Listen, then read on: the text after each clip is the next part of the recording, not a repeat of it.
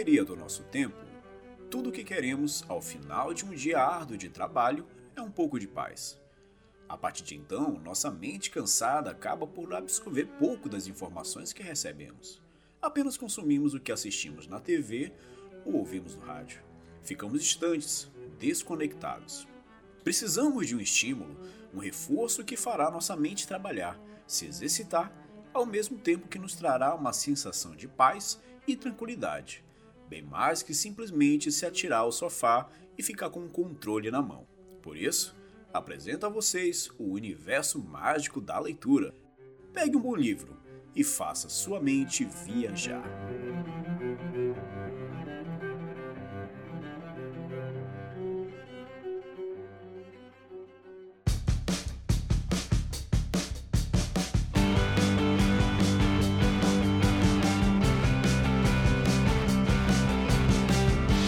Olá, amigos, tudo bem? Eu sou Fábio Cavalcante, sejam todos bem-vindos a mais um episódio do meu podcast. Nesse período de isolamento social que estamos vivendo, quantos livros você já leu? Será que é ao menos um? Pois é, ler é algo que traz uma série de benefícios à mente, que pode inclusive estimular a criatividade e ampliar nossa visão de mundo. E para tratar desse e de outros assuntos relacionados, convidamos alguém que entende muito bem desse universo dos livros e da literatura em geral, meu querido amigo Gabriel Alencar. Seja bem-vindo, bro. E aí, toda vez que tu me anuncia, Fábio, tu fala assim que entende muito, que não sei o quê. Rapaz, vamos torcer pra eu, pra eu conseguir falar alguma coisa boa, senão o pessoal já vai se decepcionar aí de cara, tá? Não, que é, isso, cara. Você manda é, muito é bravo. bem. Mas olha só, pra você entender quem é Gabriel, olha só, ele é escritor, graduado em Relações Internacionais, especialista em Geopolítica e Relações Internacionais e mestre em Sociedade de Fronteira, olha só. E além disso, desde a infância ele é envolvido com as artes, como a música e a literatura. Já tem obras publicadas, premiações em concursos literários e uma série de coisas que a gente vai tratar ao longo dessa conversa. Então teu currículo é muito grande. É, bicho, tá doido, mas eu nem sei como é que esse currículo ficou cheio assim, ó. Vou ser bem honesto contigo.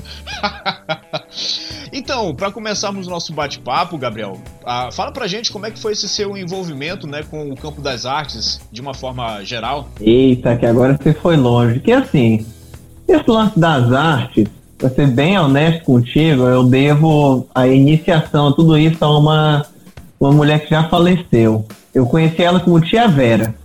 Ela era. Ela era.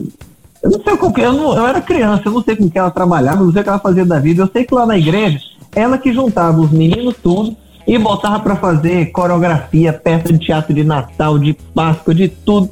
Ela juntava os meninos, a gente fazia tudo. Aí tinha que a gente tinha que decorar texto, tinha que tinha um figurino, tinha todo. Acho que esse foi o meu primeiro assim contato mesmo, sabe? Com o mundo das artes. E eu gostava, eu gostava de fazer as peças, eu gostava de, de estar ali naquele meio. Entendi. Só que isso, isso sumiu depois de um tempo, sabe? Isso foi assim, quando a gente é criança, a gente se mete nessas coisas. Aí eu parei, parei. A tia Vera foi embora, não sei, não lembro, ela foi, foi pro Nordeste, não lembro certo onde foi. E aí eu fiquei um tempo em off.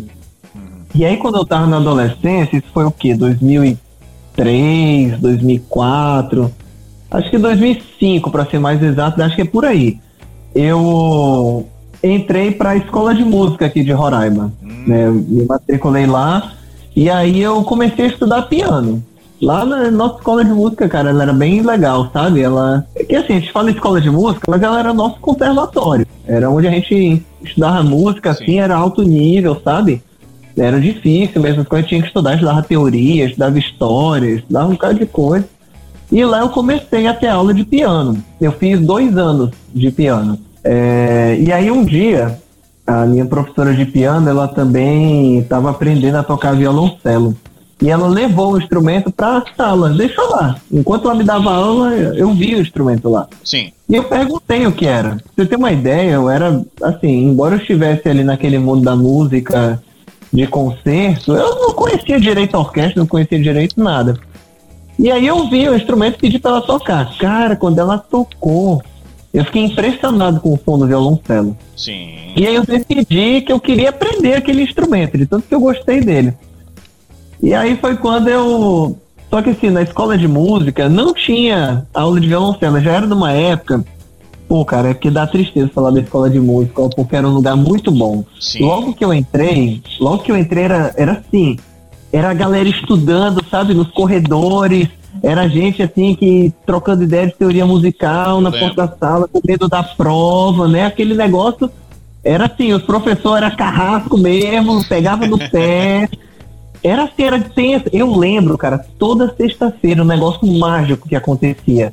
Ali naquele hall da entrada ali, cara, eu acho que era o professor França do violão que primeiro fazia isso. Ele pegava uma cadeira e sentava ali e começava a tocar violão. Ele, ele puxava umas bossas, puxava o que tivesse na cabeça dele. Sem falar nada, sem combinar nada, a galera chegava. De repente tinha um violino tocando junto dele, chegava um cara com um bongô para tocar, a flauta chegava também. De repente tinha ali, sei lá, 15 músicos tocando sem ter planejado nada, criando música assim de alta qualidade. Mano, uma coisa assim assim, de cair o queixo, sabe? Era tipo um flash mob, né? É, é era isso mesmo. e, e é Roraima, cara. Era, era nós, era nossa casa, entendeu? Então, tipo assim, dá, dá saudade lembrar dessas coisas. Então, quando eu tava, quando eu já queria aprender a tocar violoncelo, a escola de música já não tava mais no seu auge, sabe? Já tava com vários problemas estruturais mesmo, de políticas públicas. Uhum. E naquela época, tinha poucos instrumentos. Eu lembro que piano foi um dos últimos a, a terminar.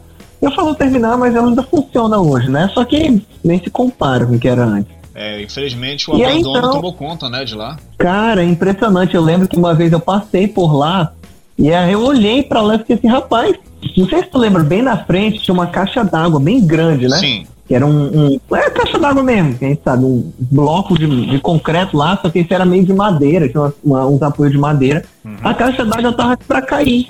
Eu, meu Deus do céu, esse negócio vai cair. E de ter feito, deu assim umas duas semanas, não caiu, mas eles tiraram. É. Porque, tipo assim, tava literalmente caindo aos pedaços. Eu lembro que tinha uma sala de piano lá, de piano. Cara, imagina isso. Que quando chovia, uhum. chovia dentro da sala. Tinha uma infiltração por cima do piano, não?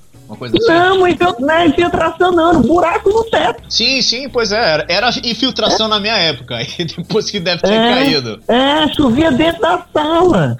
Cara, imagina. E olha, os pianos que tinham lá eram os Fritz Nobels que eu achava muito bonito, porque eu gosto do timbre um pouco mais, uhum.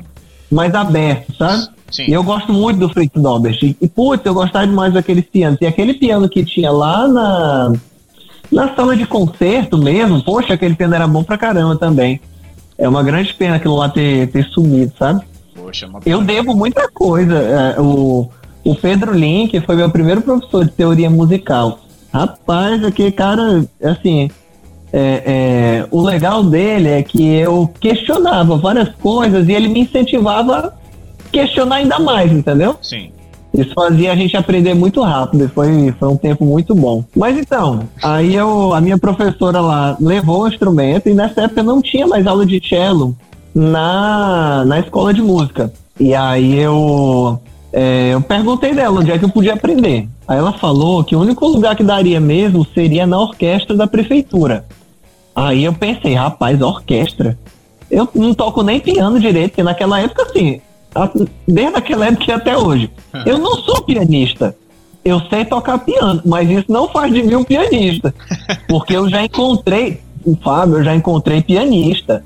Pianista é o cara, tu coloca a partitura na frente dele, ele toca as coisas e só ajeita os detalhes. O cara sabe, entende da coisa. Mano, se tu não for pra tocar piano, piano de verdade, meu amigo, Vai demorar assim um, uma semana para eu aprender Dó Ré Mi Fá direitinho.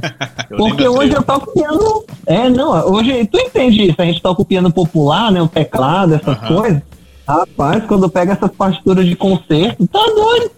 Só, só lendo assim a gente já fica impressionado, vai ali tocando. Não tem como não. Se naquela época eu já não era nem pianista direito, ah, vai ali eu me meter com orquestra.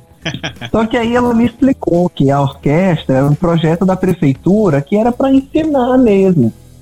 E aí, aí a partir daí foi uma nova jornada na música, né? Sim. Que eu eu saí da escola de música e fui para orquestra mesmo lá. E lá, pô, cara, lá eu devo muita coisa ao maestro Felício. Grande Rapaz, maestro. a gente vai lembrando das coisas, o nome, né, das pessoas. Pô, falar o nome da professora de piano. Teve duas. A primeira foi a Raquel, que a Raquel foi embora, não lembro pra onde ela foi, e a segunda foi a Elienay. A Elienay tu deve conhecer, a Elienay até hoje é. É, só que hoje ela dá voz, né? Sim. Ela canta, faz os vídeos dela hum. e tal. E ela foi professora de piano. Poxa, a Elienay era muito gente boa, porque ela incentivava esse lance da criatividade também, sabe? Uhum. Ela gostava, que ela é meio maluca, né? Convenhamos. Aí eu também sou meio maluco, aí a gente se juntar era maravilha. Eu lembro, já entrevistei aí, ela então, já pra jornal, já era ótima pessoa. Ô, oh, ei, Helena. Essa Helena é meio sem juízo, mas é isso que é legal nela, entendeu? é que os músicos, esses músicos assim, em modo geral, então é por isso que eu não gosto de música. Não, é brincadeira. é, eu lembro, eu lembro desse dia. É porque assim, Assim como a escola de música, a orquestra, ela tinha um período de inscrição, né? Uhum. Então, você tinha que se inscrever naqueles dias e quando acabasse a vaga, acabou. Entendi. Então, eu quando eu fiquei sabendo da orquestra, a orquestra já estava rolando, entendeu? Já tinha passado o período de inscrição, já tinha passado tudo.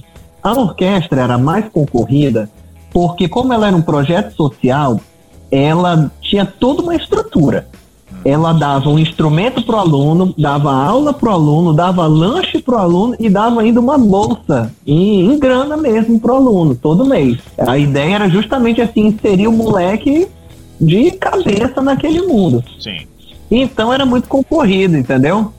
E aí o pessoal falou assim, olha, a única chance é tu ir tentar falar com o maestro, que é o maestro, era o maestro Felício, né? Aí eu lembro que eu cheguei na sala do maestro, eu falei assim, olha, maestro, é o seguinte, eu toco piano, eu gostei muito do violoncelo e eu queria aprender a tocar violoncelo. Mas eu não quero bolsa. Eu não quero nada, eu só quero poder vir para cá e aprender meu instrumento. Rapaz, eu, eu, não sei se foi esse passo, mas na hora o maestro olhou para mim, não, então a gente vai arranjar uma vaga aqui. Porque é, instrumento e, e, vaga tinha, só que não tinha mais bolsa para dar para os alunos, entendeu? Sim. E aí ele falou assim, não, se é, se é assim, então bora. Aí o rapaz, então vamos. Ah, mano, aí começou a vida na orquestra. Eita, orquestra boa. É outra coisa que eu sinto muita falta. Olha, na orquestra foi. É, sabe o que é? É que a orquestra ela não forma só a parte musical. Ela forma muita coisa. Sim. Ela forma a parte social, a cognição. Imagina, tu tem que ler a partitura que está na tua frente, com os olhos tu faz isso. Com a mão direita tu segura o ar, com a mão esquerda tu execu executa as notas. Com o canto do olho, tu tá olhando para o maestro, para saber as horas das entradas. Com o ouvido, além de tu ouvir o que tu mesmo tá tocando, tu tá ouvindo os teus colegas de naipe. Tu tá ouvindo o resto da orquestra inteira, para tu saber a hora que tu encaixa nas coisas, porque tu gosta de ouvir determinado som, porque tu lembra, não, quando o tímpano toca, eu entro dois compassos depois. Tu tem que ficar ali, é, é, é, é assim, uma estrutura. É, é complexo, entendeu? E te ajuda a desenvolver isso. É, é um negócio assim fantástico, fantástico. Eu amo orquestra, amo orquestra, a gente. Tanto orquestra de cordas como a sinfônica. Nossa, a sinfônica mesmo, pra mim, é que é o, o tchan da coisa, sabe? É, eu lembro que eu entrei lá e aí eu fui aprender violoncelo. Eu não sabia nada do instrumento. Nada, nada, nada, nada. Só que qual era a minha vantagem? Por causa dos dois anos de piano e de teoria musical, eu sabia a música, a parte musical. Só que eu não sabia executar no instrumento. Então, por exemplo, a pessoa falava, toca um dó, aí eu sabia que era um dó. Né? Faz uma escala, eu sabia que era uma escala. E isso foi uma vantagem, cara, que eu vejo até hoje, sabe? Uma coisa que eu recomendo para todos os músicos que eu conheço. Começa pelo piano. Mesmo que não vá ser pianista. Sim. Vai lá, pega a, pega a base da coisa, porque é um negócio que você tu consegue replicar nos outros instrumentos muito fácil. De repente, eu já estava pegando a manha do cello porque eu não tinha que me preocupar tanto, né? Tanto com afinação, com leitor, ler partitura. E, e eu tinha que me preocupar só com executar os movimentos, segurar o arco direito para não causar é, nenhuma lesão, né? Nos músculos e tal. Então isso facilitou demais, demais. E de repente eu já era de casa, eu já era da orquestra. A Sara Sara Mendonça foi minha primeira professora de violoncelo. Para ser bem honesto, até hoje acho que ela foi a única porque eu tive aula com outros professores, mas foi ela que me ensinou mesmo a base da coisa, sabe? Sim. E, e era muito bom, a gente estava ali, o, o, maestro Felício, ele regia a orquestra sinfônica, e o Beni, Beni Cabreira, ele regia a orquestra de cordas, a orquestra de câmara, na verdade. Sim. E a gente tava assim, cara, a gente ficava semana inteira na orquestra. Minha vida era assim. Eu estudava na época, acho que era ensino fundamental ainda, não tava nem ensino médio. Fazia ensino fundamental de manhã, de tarde. De segunda a sexta eu tava na orquestra. Segunda era aula teórica, terça era aula individual, quarta era ensaio de night, quinta era ensaio da orquestra de câmara sexta era ensaio da orquestra sinfônica. Segunda a sexta, cara, a tarde inteira a gente ficava lá. Tocando, estudando, ensaiando, combinando dueto, é, passando parte que é difícil. Aí vai, fala com um, vê com o outro, aí o cara dá uma dica, o outro tenta, e a gente fica lá tentando e tal. Mano, era uma vida muito intensa. Era música mesmo que a gente respirava ali. E tipo assim, esse é um projeto que, poxa, não é tão difícil de replicar, entendeu? Se a gente conseguisse aplicar ele em escala maior, meu amigo, isso daí transforma a vida da pessoa.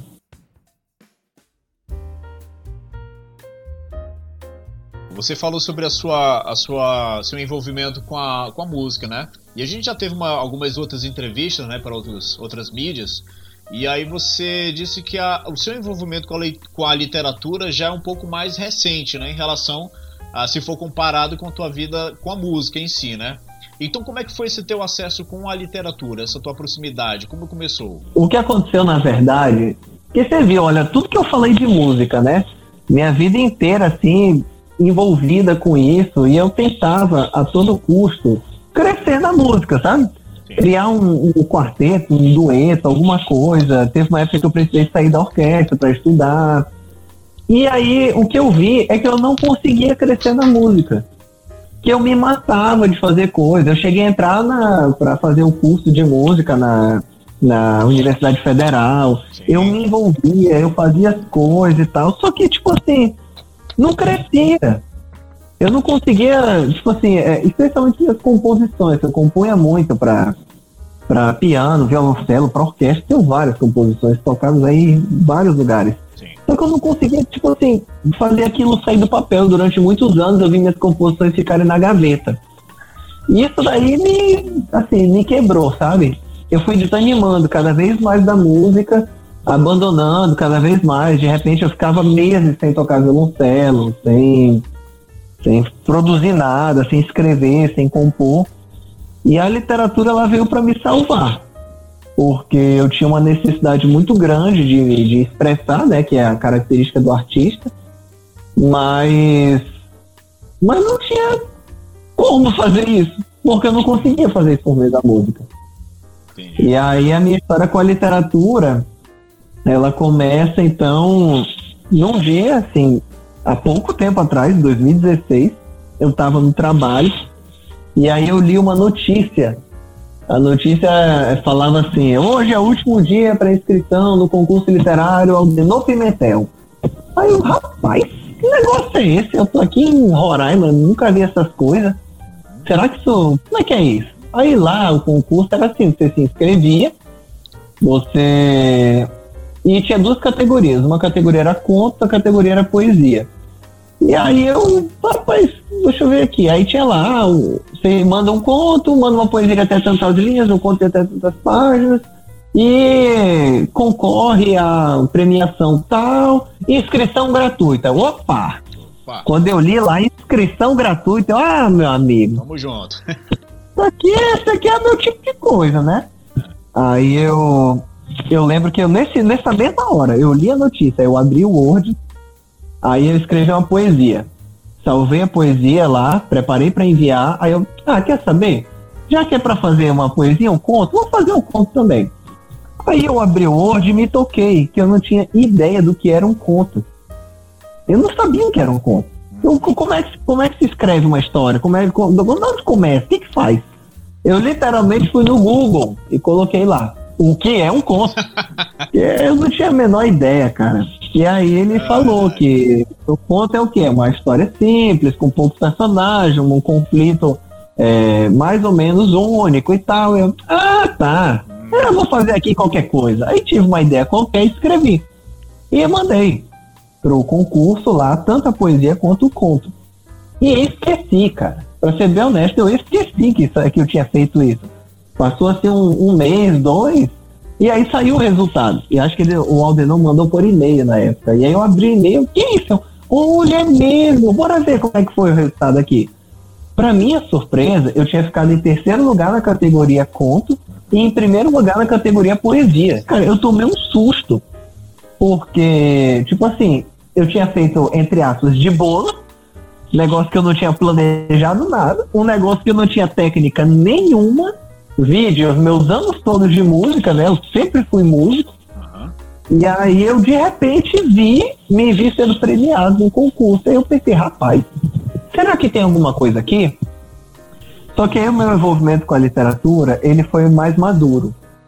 Diferente da música, na música eu caí de cabeça. E eu tentava desesperadamente agarrar alguma coisa que eu conseguisse, sabe? Sim. Na literatura, eu fui com outra cabeça. Eu fui assim, não. Eu não vou mergulhar de vez, não. Eu vou fazendo.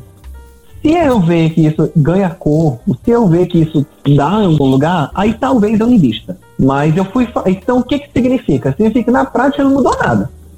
Eu participei do concurso, voltei para minha vida normal, voltei a pensar em música, mas eu comecei a acompanhar na internet também os concursos literários que tinha por aí. Aí abria um concurso, eu pensava assim, ah, vou escrever um conto, mandava. Escrever uma poesia, mandava. E o que aconteceu foi que não se passava assim um semestre em que eu não fosse premiado ou que eu não tivesse um conto publicado numa revista. Sim. Desde 2016 até hoje. E aí foi nesse meio do caminho aí que eu comecei a ver, rapaz, a primeira vez podia ser, até ter sido sorte. Mas agora tá muito estranho. Como é que eu continuo sendo publicado? Como é que eu continuo ganhando esses prêmios? E foi aí que eu me toquei, que, rapaz, então tem alguma coisa na literatura também. Então esse aí foi o meu, assim, meu envolvimento com, com a literatura. Olha, é realmente quando a gente sai né, do nossa zona de conforto, né, a gente tenta explorar ah, outras coisas que nos desafiam, né? É, é. se torna até uma. A gente até se surpreende com a nossa própria capacidade, né? É, é, eu acho que a música ela ajudou assim até esse lance da estrutura, sabe? De tu pensar em vários detalhes da coisa e tal. Eu acho que isso facilitou muito para mim também. Eu sempre penso nisso, em fluidez do texto, em como ele vai soar, é, é, em ritmo. É bem interessante isso também. É, as artes conversando entre si, né? Exatamente. Mas assim, antes desse período, de, desse teu envolvimento com a literatura, uh, você já tinha o hábito de ler uh, livros clássicos, ficção? Assim, quando eu, eu, sempre gostei de ler muito. Eu sempre é, isso daí é, é, desde criança. E tem uma história legal sobre isso também. O Pedro Link foi quem me iniciou ali na música, né? E o primeiro concurso que eu ganhei, assim, eu já eu participei quando era criança de um concurso de leitura. E assim, a primeira premiação que eu tenho na memória, eu devia ter uns 4, 5 anos de idade. E quem, e quem era minha professora nessa época, que organizou esse concurso na escola, foi a Alexia Link, na época, né? Sim. Rapaz, e olha só assim, a, a, o meu envolvimento com o pessoal aqui. E aí eu lembro que quando eu era bem criança, eu ganhei um concurso de leitura que era para quem lia mais livros, alguma coisa assim. Mas o meu grande despertar mesmo, acho que eu tinha assim, uns 11, 12 anos, e olha como tá é, vinculado com o Roraima, né? Uhum. Os meus pais me levaram para conhecer a biblioteca pública, lá na, na no Palácio da Cultura. Uhum. E aí eu entrei lá, e para minha surpresa, a mulher falou que eu podia pegar livro emprestado, levar para casa, ler e devolver tudo de graça. Eu, não é possível. Porque até então eu não tinha contato com bibliotecas, eu tinha contato com livrarias. Você vai lá, compra um livro e pronto, você lê o livro. Sim. E quando eu descobri que eu tinha uma biblioteca ao meu dispor, que eu podia simplesmente chegar lá e ler, cara, aquilo imagina, um moleque tem 12, 13 anos, não faz nada, só estuda, o resto do dia faz o quê? Eu lembro que o meu despertar para literatura foi em dezembro de um ano aí, sei lá, 1900 e pouco, 2001, ou talvez antes disso. Que nesse mês de dezembro eu li 30 livros. Eu era praticamente uma criança e eu li 30 livros. Eu lembro disso porque ficou registrado no livro de registro da biblioteca. Sim. fica lá quantas vezes você pegou, né? Quem, quem, quem pegou e tal. E eu li 30 livros em um mês. E a partir daí, cara, aí eu comecei. Aí a leitura nunca parou. Teve uma época que ela deu uma, uma diminuída, sabe? Eu lia menos, mas deixar de ler, eu acho que eu nunca deixei de ler, desde essa época. Né? Fazer, sei lá, vai, praticamente 20 anos de leitura aí, todo, praticamente todo dia. É, já, tu, já que tu citou a tua infância, uh, você acha importante, uh, na sua opinião, acha importante que se estimule né, desde cedo essa prática da leitura? Cara, eu acho, mas eu acho que ela tem que ser estimulada do jeito certo. certo. Uma coisa é, tipo assim, eu acho que é o seguinte, todo mundo, todo mundo, todo mundo, todo mundo pode encontrar algo que goste de ler. Porque, tipo assim, é que nem música, né? Tu ouve, tem gente que gosta de forró, tem gente que gosta de Tchaikovsky, tem gente que gosta de funk, tem gente que gosta, sei lá, de MPB. Basta você escolher lá o seu ritmo e você ouve aquilo. É a mesma coisa na leitura. Por que, que eu tô falando isso? Porque muitas vezes a gente quer forçar na criançada a leitura que a gente acha que elas devem gostar, entendeu? E não a que elas querem ler. Eu acho que isso tem que ser incentivado, entendeu? Olha, desde que eu era criança, eu lia muito gibi. É natural. Na infância, você quer ler lá os personagens. Turma da Mônica, oh meu Deus do céu, que eu, tanto que eu li Turma da Mônica. Eu acho que isso daí que, é, é, é, é que tem que ficar claro, sabe? Uhum. É muito importante que a criança leia. Mas, tipo assim, bota pra ela pra escolher. Dá algumas opções, entendeu? Claro, você não vai liberar geral para criança, né? Você vai estar tá ali controlando e tal, até para ajudar na formação, mas dá opções. Porque é, é, quando o hábito da leitura ele é, é, é, criado naturalmente, ele não se perde mais. Sim. Agora, quando você força a leitura, aí é tipo assim, pensa em qualquer coisa que foi forçado a fazer. Será que você quer fazer de novo? E aí fica aquela lembrança, entendeu? De que ler é um ato chato, de que ler é um, é, é um negócio que, que não, não diverte, que você tá ali, é, é, tipo assim, é uma obrigação, eu tenho que fazer. Eu não gosto, mas eu tenho. Esse é o problema, entendeu? A leitura, é, é, ela precisa ser um ato prazeroso. Ela não é, ela não tem só. Tipo assim, você aprende lendo sendo obrigado? Aprende. Porque a leitura em si é, não tem como não aprender. Mas para você conseguir manter esse hábito e para realmente absorver o que está ali, você precisa gostar do que está fazendo. Então, assim, desde criança, é, é, o segredo é esse: é ler o que gosta. Simples assim. É, e até recentemente, né, houve uma discussão na internet que foi iniciada por um certo youtuber, né, a respeito da leitura de clássicos, né, da literatura brasileira. E segundo ele, uh, forçar adolescentes a lerem romantismo e, reali e realismo brasileiro é um desserviço das escolas para a literatura. Mas forçar isso gera jovens que acham literatura um saco, né? Então o que, que tu acha disso? É, o lance é assim, essa frase, ela tem uma um objetivo bom, que é basicamente o que a gente conversou, Sim. mas o jeito que ela foi posta é muito extremo. Sim. Ah, é, é, são duas coisas diferentes, entendeu? A escola, a função dela não é só fazer o aluno gostar de leitura. A função da escola é ensinar. Então, tipo assim, é importante que o aluno tenha noção do que é o romantismo, do que é o modernismo, do que é a, a escola é, indigenista. É, é importante que ele tenha noção do que é isso. Então, não dá para abrir mão da, da, de ensinar essas coisas, entendeu? E não dá para abrir mão de, de citar alguns clássicos. O problema é, cara, eu hoje, hoje, eu, com toda a carga de leitura que eu tenho, eu não curto ler Machado de Assis com toda essa intensidade, não.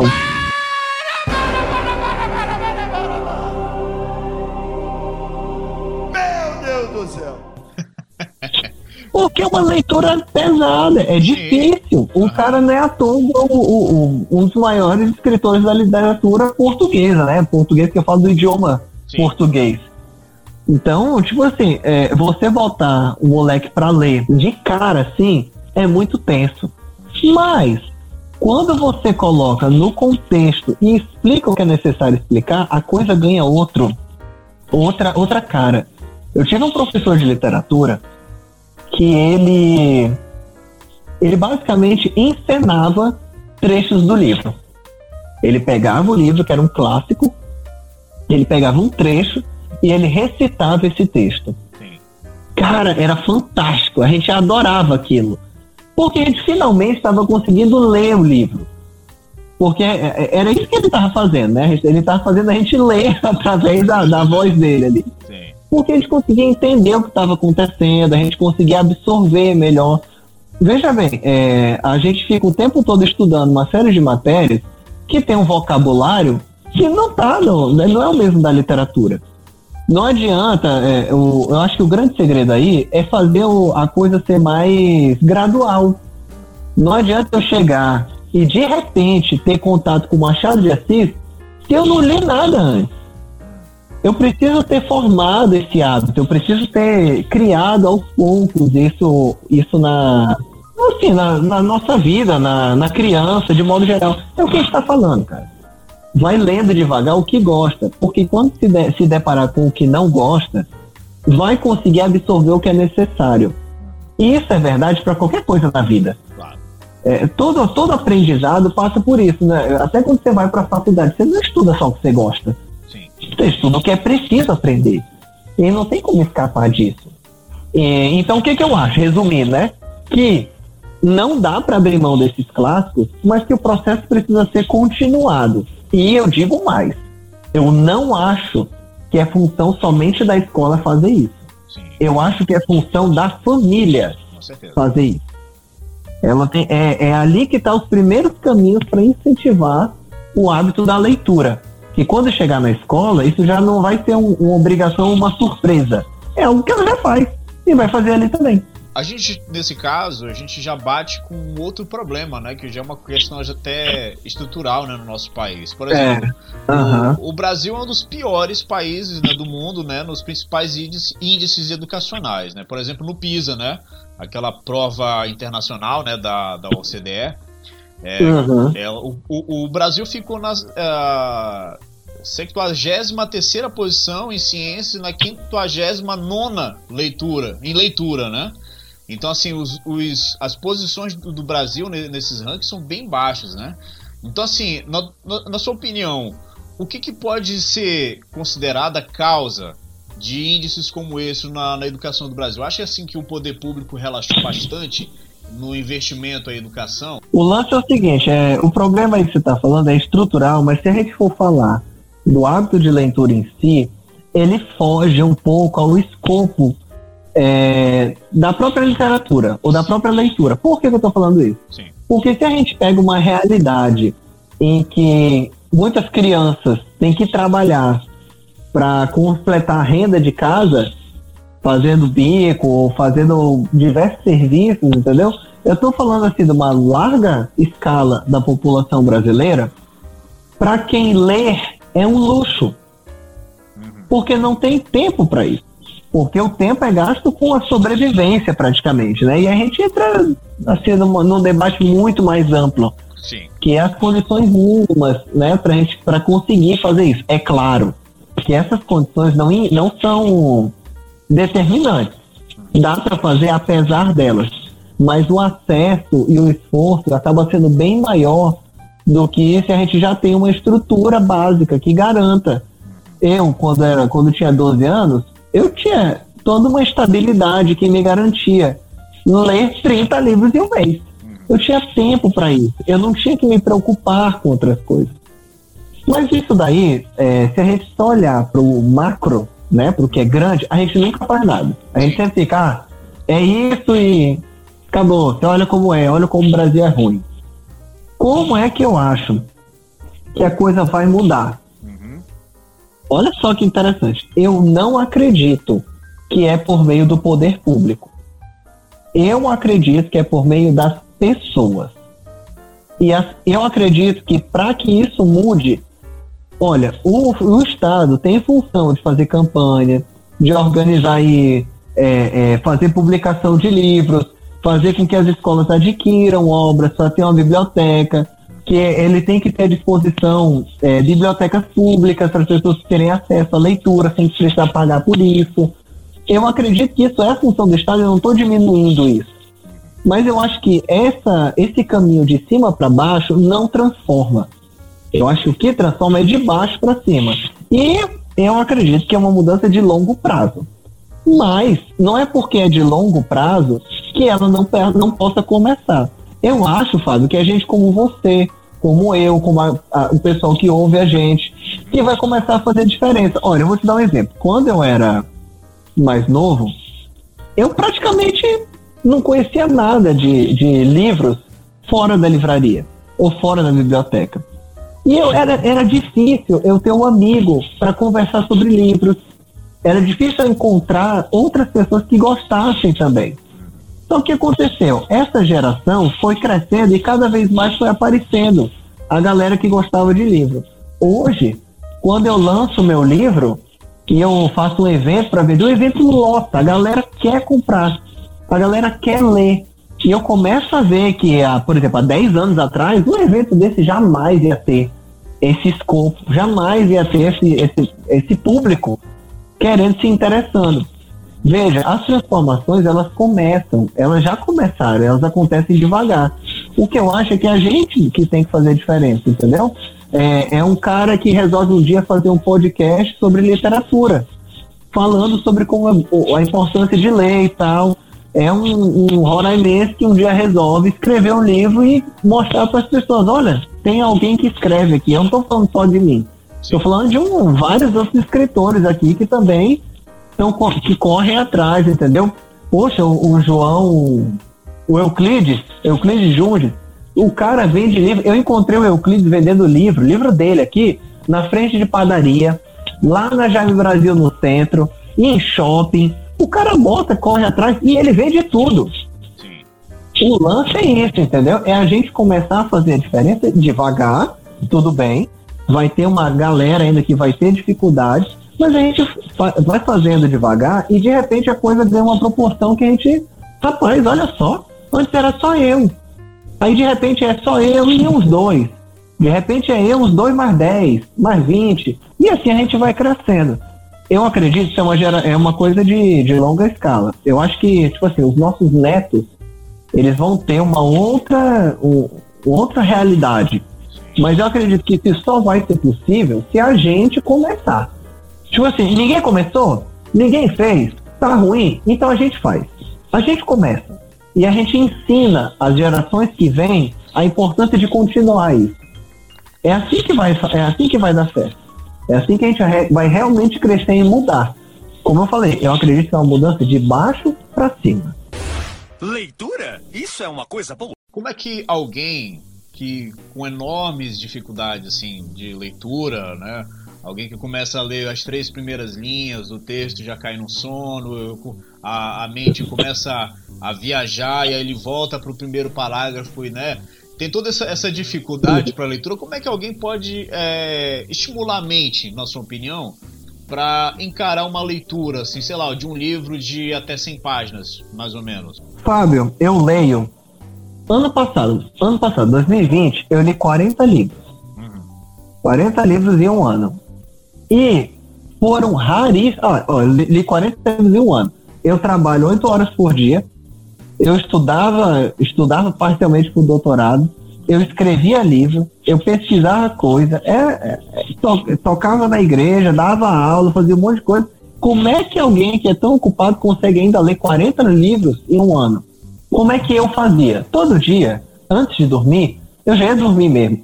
Eu lia 10 minutos. Cinco, eu lia um capítulo do livro. Um. Um. Só que eu fazia isso todo dia. Eu acho que o grande segredo é esse, entendeu? Não é se preocupar em ler muito. Não é se preocupar em ler. É simplesmente, ah, vou passar um tempo aqui e vou ler. E aí ler o quê? Ler o que eu gosto, né? Eu pego assim, ah, esse livro aqui tem a cara legal, vou ver aqui o começo. E o que acontece comigo, pelo menos, e com todos os leitores assim que eu tenho assim mais contato, é que começa de uma forma despretensiosa e quando você menos espera, o livro te fisgou porque agora você quer saber o que vai acontecer. Porque agora você está ali envolvido com o personagem e você quer que o personagem se dê bem. E você quer que aquela situação se desenrole. E aí, é, é esse é o segredo, entendeu? É, é uma coisa assim, assim, não, agora eu vou sentar aqui e eu só saio daqui quando eu terminar de ler esse livro, quando eu terminar de ler esse capítulo. Não faz isso. Vai lendo, entendeu? É, é, é, um, é um ato assim. É, como eu falei, despretensioso e assim, é meio natural, sabe? Sim. Vai, vai capi, é, é, segurando a gente de um jeito que de repente a gente não consegue mais escapar. Eu te garanto, foi assim com todos os livros que eu li ano passado. eu tive uma experiência mais ou menos assim, né? Eu até o pouco antes de ir para a faculdade de jornalismo, eu tinha um costume de ler, né? Eu morava ah, com meus pais, eu tinha um quarto reservado, então eu lia bastante, né? Tinha uma, já tinha uma prática né, de leitura. Depois que eu entrei na faculdade, que obviamente tem que ler, ainda mais na minha é. área né, de comunicação, tem que ler bastante. E aí eu comecei a declinar, comecei a cair e, parei de ler. Mas só que sempre quando eu ia no centro da cidade, numa livraria, eu sempre comprava um livro. Só que não lia, simplesmente comprava. Então assim, fiquei... aí depois eu fui morar sozinho, fiquei com uma, uma, uma estante abortada de livros, sem nunca ter aberto um deles, né, para ler. E aí, num certo dia, né, eu tava no shopping, fui comprar mais um livro, a minha namorada chegou e vem cá, tu vai comprar mais um livro que tu não vai ler? Aí eu, tipo, pois é, né? E aí, o que, que eu fiz? Aí eu comecei a né, tentar, tentar exercer a leitura. E sempre com essa dificuldade que eu te falei. Essa pergunta que eu fiz no início foi justamente o problema que eu tinha. Começava a ler e aí uhum. caía no sono e depois, daqui a duas semanas, três semanas, um mês, ia tentar ler de novo, né? E aí foi quando eu conheci aquele aplicativo Goodreads, né? Que é um, tipo, uma, hum, tipo uma, uma, rede social de leitura, né? E aí, uhum. e aí eu comecei lá, a, a, aquele, ele, ele meio que te estimula a você ler, né?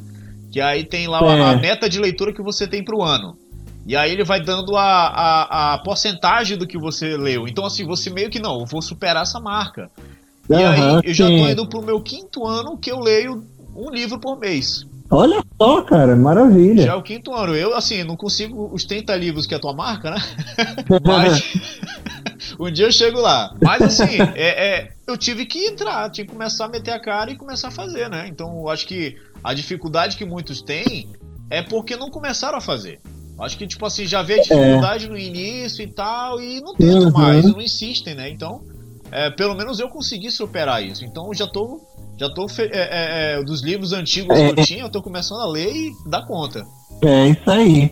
Cara, mas e tem uma outra coisa que a gente luta muito hoje. É porque assim, a leitura ela é uma ação. Sim. Ela é algo ativo que você faz. Só que hoje nós temos muitas oportunidades de entretenimento passivo. Por exemplo, eu coloco um vídeo e eu fico só assistindo o vídeo. Eu só absorvo o que está ali. Eu ligo o, o, o, plataforma de streaming, coloco um filme, uma série, e eu só fico absorvendo o que está ali. A série acaba, vai outro episódio, e eu continuo absorvendo. E vai rodando.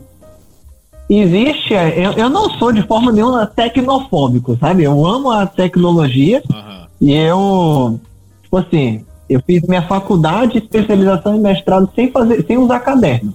Eu, usava, eu fazia tudo no computador. Sim. Então, tipo assim, eu sou muito fã da, da tecnologia.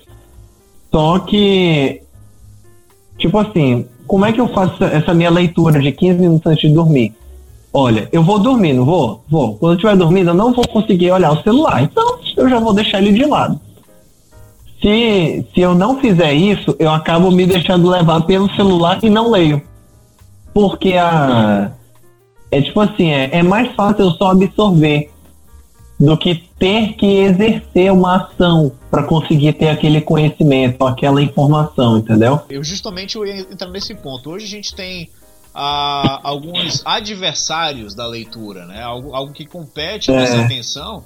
Né? Temos os streams, as redes sociais, né, a, a, que roubam um pouco do nosso tempo, que é, é, disputam né, o nosso tempo, a nossa atenção. Uhum. Então, hoje em dia, em comparação a tempos antigos, em que muitos tinham clássicos da literatura, do próprio Machado de Assis, né, os, uh, uhum. os Fernandes Pessoas da Vida, né, uh, enfim, os grandes clássicos da literatura. Só que antigamente é diferente de hoje, né? Antes as pessoas é. não tinham o, o, a, a, o turbilhão de coisas, de afazeres e ocupações que nós temos hoje, né? Uhum.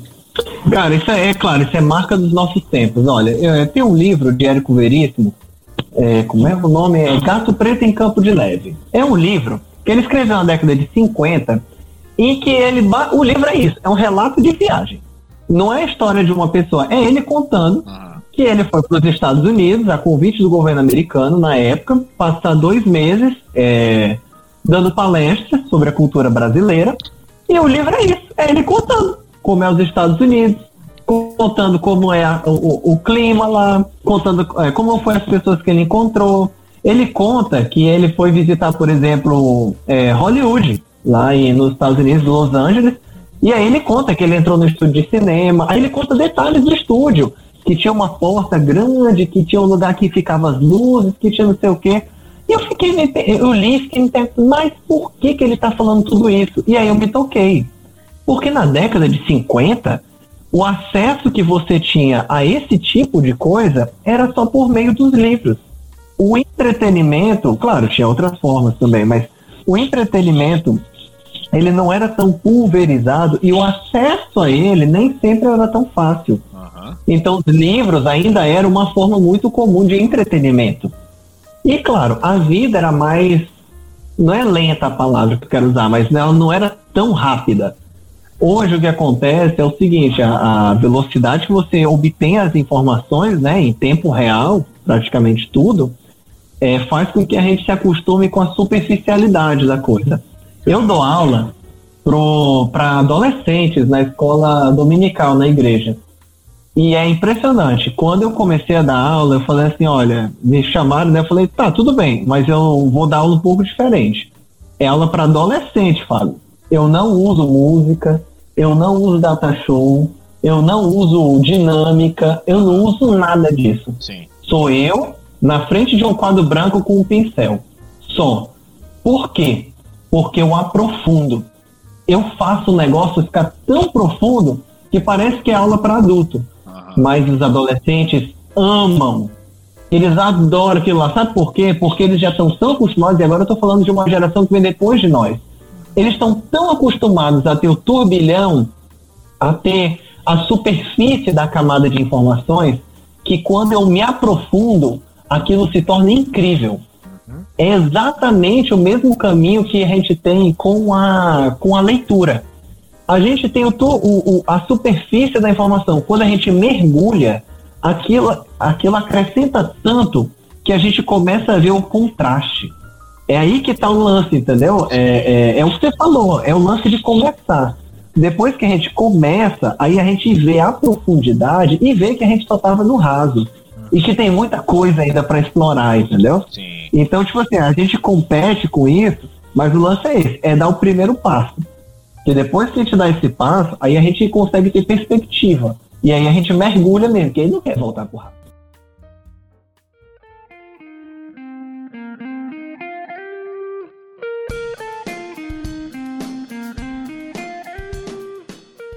Hoje se fala muito sobre obscurantismo, né? Ignorância, né? A respeito de vários assuntos. Uhum. Na internet está, isso é cheio, né? Sempre uma discussão quando alguém fala alguma coisa que você não concorda e sempre diz, olha, estude, leia, pesquise mais, né? Você acha que o simples é. fato de abrir um livro, né, para ler, já é o suficiente para você sair desse obscurantismo? Ah, cara, é complicado, porque aí você está falando não só de ler e não só de conhecimento, Sim. mas de estruturas de é, não quero usar a palavra ideológico, né? Porque, mas eu vou, eu vou, eu vou definir ideologia como eu estou querendo usar aqui. Eu estou falando de ideologia como um conjunto sistemático de ideias. Uhum. Só isso. Certo. Então, é, por exemplo, quando você pensa em conjunto sistemático e você lê só o que está dentro desse conjunto, isso pode, na verdade, só fortalecer aquilo que você acha que é. Uhum. Uma coisa importante da leitura, é, e não só da leitura, que acho que eu falo da arte de modo geral, e é uma das, eu acho que uma das funções primordiais da arte é fazer o contato com o que é estranho, o contato com o outro, o contato com não é o que não é aquilo que eu sei.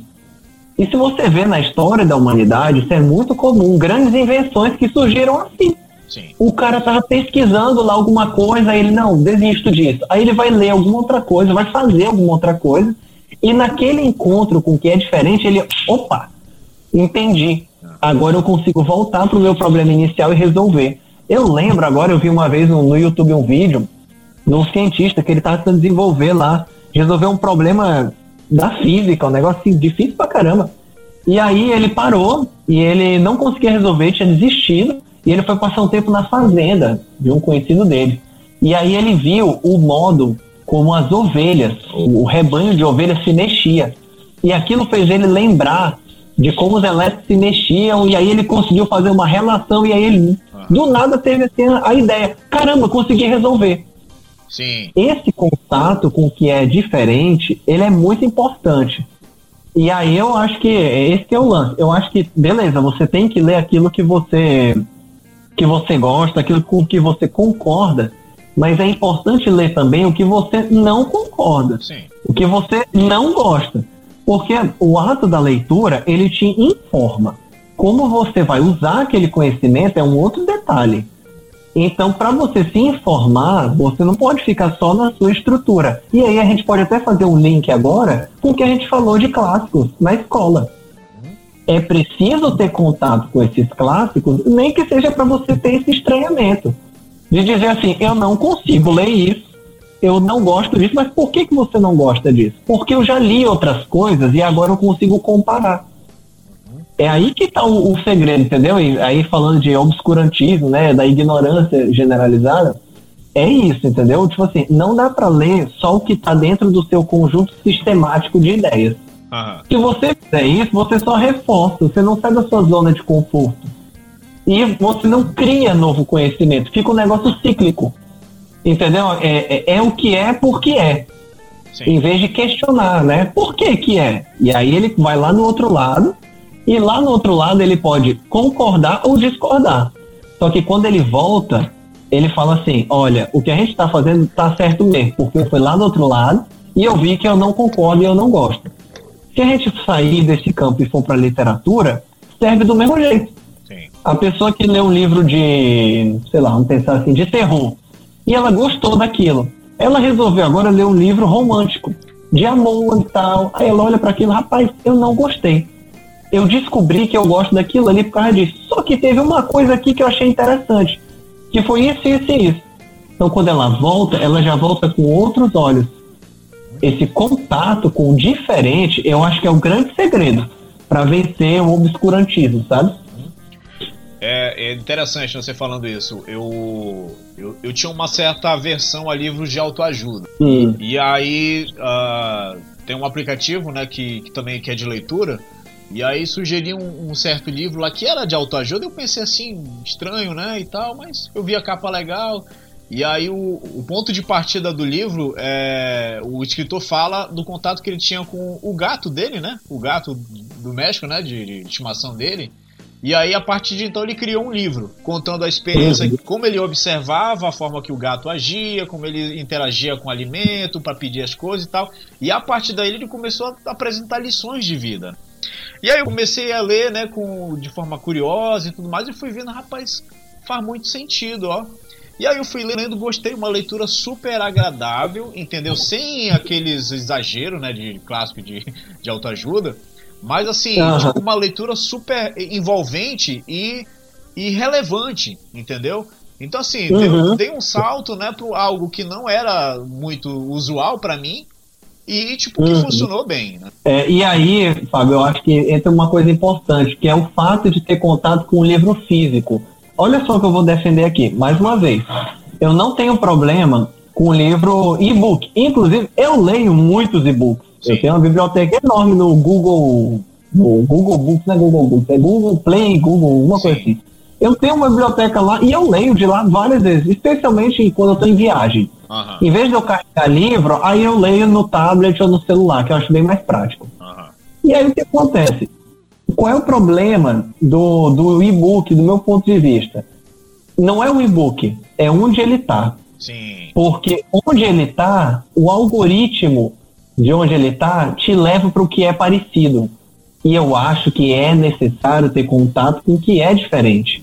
Sim. Porque, beleza, você vai lá na, na, no site e compra o e-book. O que, que o site entende? Esse cliente gosta desse tipo, então eu vou mostrar todos desse tipo para ele agora. Esse outro tipo, ele nem visualizou, então é porque ele não gosta. Então eu não vou mostrar nada desse outro tipo. Sim. Eu acho que é aí que está o perigo, e aí a necessidade de você entrar numa livraria, num sebo, numa biblioteca, e folhear, digamos assim, né? E, é, é, vasculhar ali a diversidade da coisa, entendeu? Uhum. Hoje é um mundo que se fala tanto de diversidade, mas que é, é, é contra o que é diverso, porque gosta de se fechar dentro do que já conhece. E, então é, eu acho a importância do livro físico isso, sabe? De você estar num lugar onde você consegue ver um mundo mesmo, e não só a sua bolha. Isso faz uma diferença danada.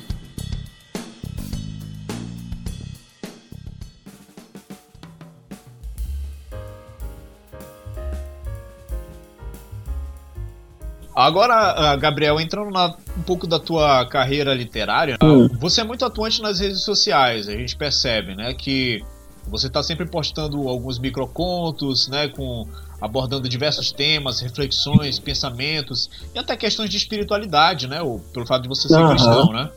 É, você acha que atitudes assim elas podem influenciar as pessoas de forma positiva, a, não apenas a ingressar no, no universo da leitura, mas também a refletir, porque eu, eu, pergunto isso porque a rede social tá abarrotada de coisas ruins, né? Uhum. Memes, é. não que seja é, é, estritamente ruim, mas assim, memes, coisas engraçadas, desgraça, e ainda mais hoje em dia, uhum. fake news envolvendo pandemia e coronavírus e presidente tal e tal. E aí você é. entra com uma proposta completamente diferente que leva as pessoas, não sei se essa é a tua, a tua o teu objetivo, e aí você pode dizer, a levar as pessoas a pensarem, a refletirem, né, a, de um, um outro ponto de vista, de uma forma diferente. Então você acha que atitudes assim influenciam de forma positiva as pessoas em tempos de que de redes sociais abarrotadas de coisas ruins? Então, cara, olha só, olha o que eu fiz aí. A primeira coisa que eu quis fazer com esses microcontos, eu queria um lugar onde eu pudesse escrever. E eu pudesse escrever o que eu quisesse escrever. Então, é, essa foi a primeira coisa que eu pensei em fazer. Eu quero escrever. Eu descobri que eu gosto, eu descobri que eu consigo. Então agora eu quero fazer isso de um modo mais tranquilo. E aí eu resolvi criar então um Instagram lá e postar microcontos, que eu publico no Face também, né? Uhum. É, não porque eu queria. É, eu não tinha objetivos grandes. Eu só queria fazer uma coisinha que eu gostasse. Uhum. Mas sem querer, e olha só, é, é, faz parte de toda a estrutura do que a gente falou aqui. É, isso acabou casando com tudo que eu concordo. Eu concordo com que a, a leitura ela seja algo é, democratizado, todo, que todo mundo tem acesso. E nas redes sociais eu faço isso com o que eu escrevo. Eu acho que a leitura tem que ser algo é, que, vai, que é introduzido na vida das pessoas de modo simples. Quando eu escrevo um conto que tem só seis linhas, eu estou fazendo isso. Eu acredito que a gente pode usar a, a, as regras do jogo atual, que é a, qual é a regra, o que eu estou querendo dizer com isso, né? Que o mundo é rápido, que é, tem uma, um turbilhão de informações, eu posso usar essas regras a meu favor também. Quando eu coloco um conto lá que ele é lido em 15 segundos, 20 segundos, e aquilo já impacta a vida de alguém, né? Já impacta a pessoa de outra forma, às vezes não necessariamente porque a pessoa gosta, mas porque ela não gosta também. Sim. Quando eu faço isso tudo, eu já estou criando ali tudo que a gente está defendendo aqui. Uma, um lugar onde a pessoa tenha contato com o diferente, um lugar onde a leitura seja algo que a pessoa goste, que seja uma leitura prazerosa. O grande tchan desse, dessa, dessa iniciativa foi exatamente isso. A pessoa passa ali e lê. Quando ela faz isso, de repente ela percebe que depois de um tempo aquilo é pouco. E é mesmo. É, é de propósito, é pouco. Um conto de seis linhas, ele não satisfaz. Às vezes a gente quer ler mais que isso. Em seis linhas, eu falo um personagem, uma ação que ele fez e um resultado bem singelo. Mas a pessoa olha para aquilo e pergunta: Poxa, mas o que aconteceu depois? Mas o que aconteceu antes para chegar nisso? esse tipo de coisa vai gerando a, o desejo de querer de querer é, é, algo mais profundo. A pessoa cansa da superficialidade. E aí, naturalmente, ela vai caminhando para a leitura é, é, mais complicada. E, tipo assim, uma coisa que é comum ainda dos meus microcontos, e que é do meu estilo, que eu faço questão até hoje, os meus, os meus revisores. Olha, eu tenho dois livros, três livros. Um foi lançado, um vai lançar agora e outro vai lançar fim do ano. Em todos eles, todos eles, os revisores reclamaram que eu uso muito pra em vez de para. Uhum.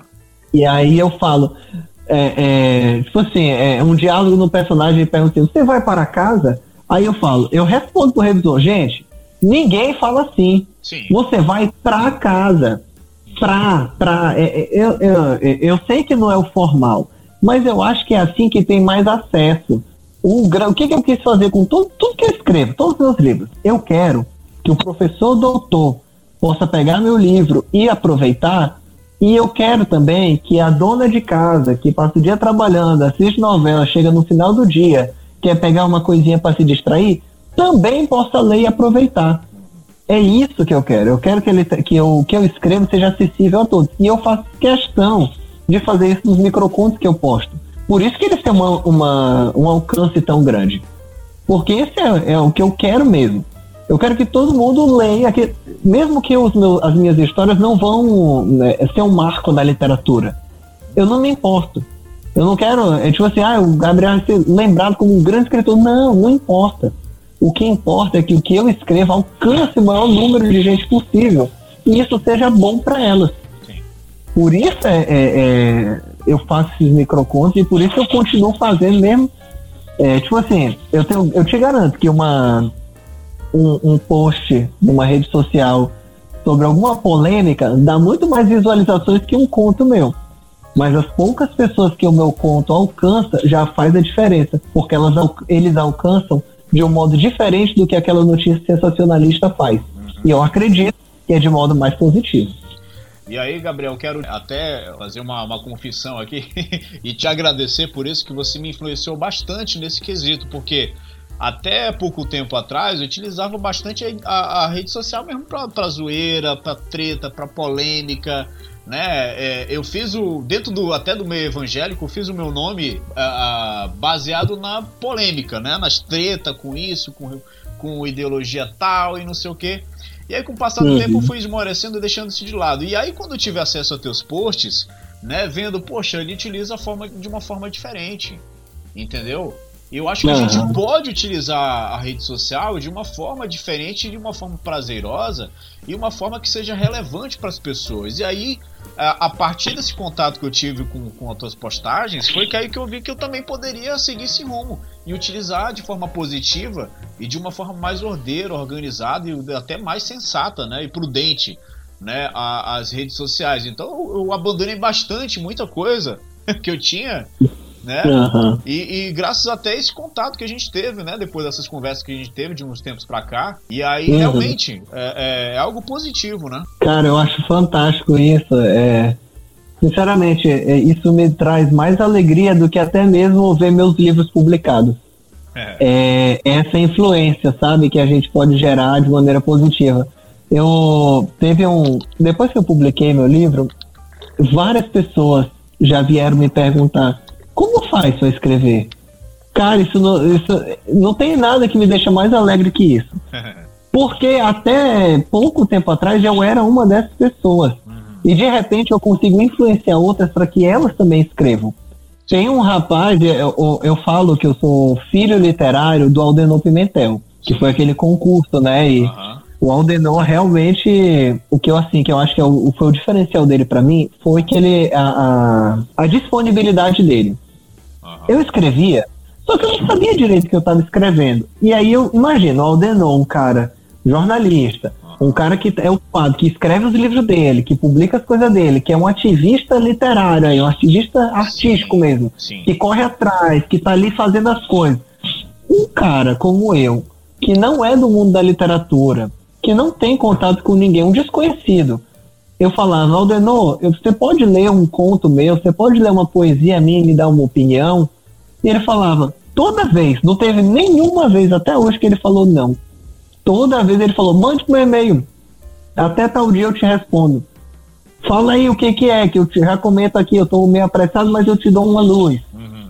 Toda vez essa disponibilidade do Aldenor foi o que, assim, me ajudou a ter coragem de seguir em frente. É, é, foi essa mentoria, digamos assim, embora não tenha sido uma mentoria. Sim. E só, só da gente ter esses referenciais, cara, já faz uma diferença. Eu falo que eu sou filho, então, literário do Aldenor Pimentel. Mas o Aldenor Pimentel hoje, ele é avô. Porque eu já posso dizer que eu influenciei alguém que hoje também. Eu, eu, eu teve um adolescente que, que é da minha igreja, que ele começou, ele falou assim: ah, eu sempre tive vontade de escrever. Aí eu falei para ele: escreve alguma coisa e eu te ajudo a publicar. Esse moleque que começou, que é ano passado, ele já publicou dois contos e um deles que ele publicou, eu concorri com ele e eu perdi. Cara, então eu acho isso daí, eu acho isso daí incrível, entendeu? É de da gente poder influenciar outras pessoas e fazer a arte crescer e se desenvolver. Eu acho fantástico isso. Sim. O Aldenor, ele é um cara genial mesmo. Eu já tive a, a, a oportunidade de, de, trabalhar com ele né, na, na TV e outras, outras mídias, né? E aí, no campo da literatura, ele é, realmente ele é um ativista. Tanto é que ele está com esses projetos, né, para trabalhar com crianças e adolescentes, para estimulá-los, né, a, a, a é. se envolverem, a criarem, a escreverem, a, a né, por meio de concursos é. e tudo mais. Rapaz, é, eu acho genial o trabalho dele e, e esse, essa paixão que ele tem, né? É, pela literatura.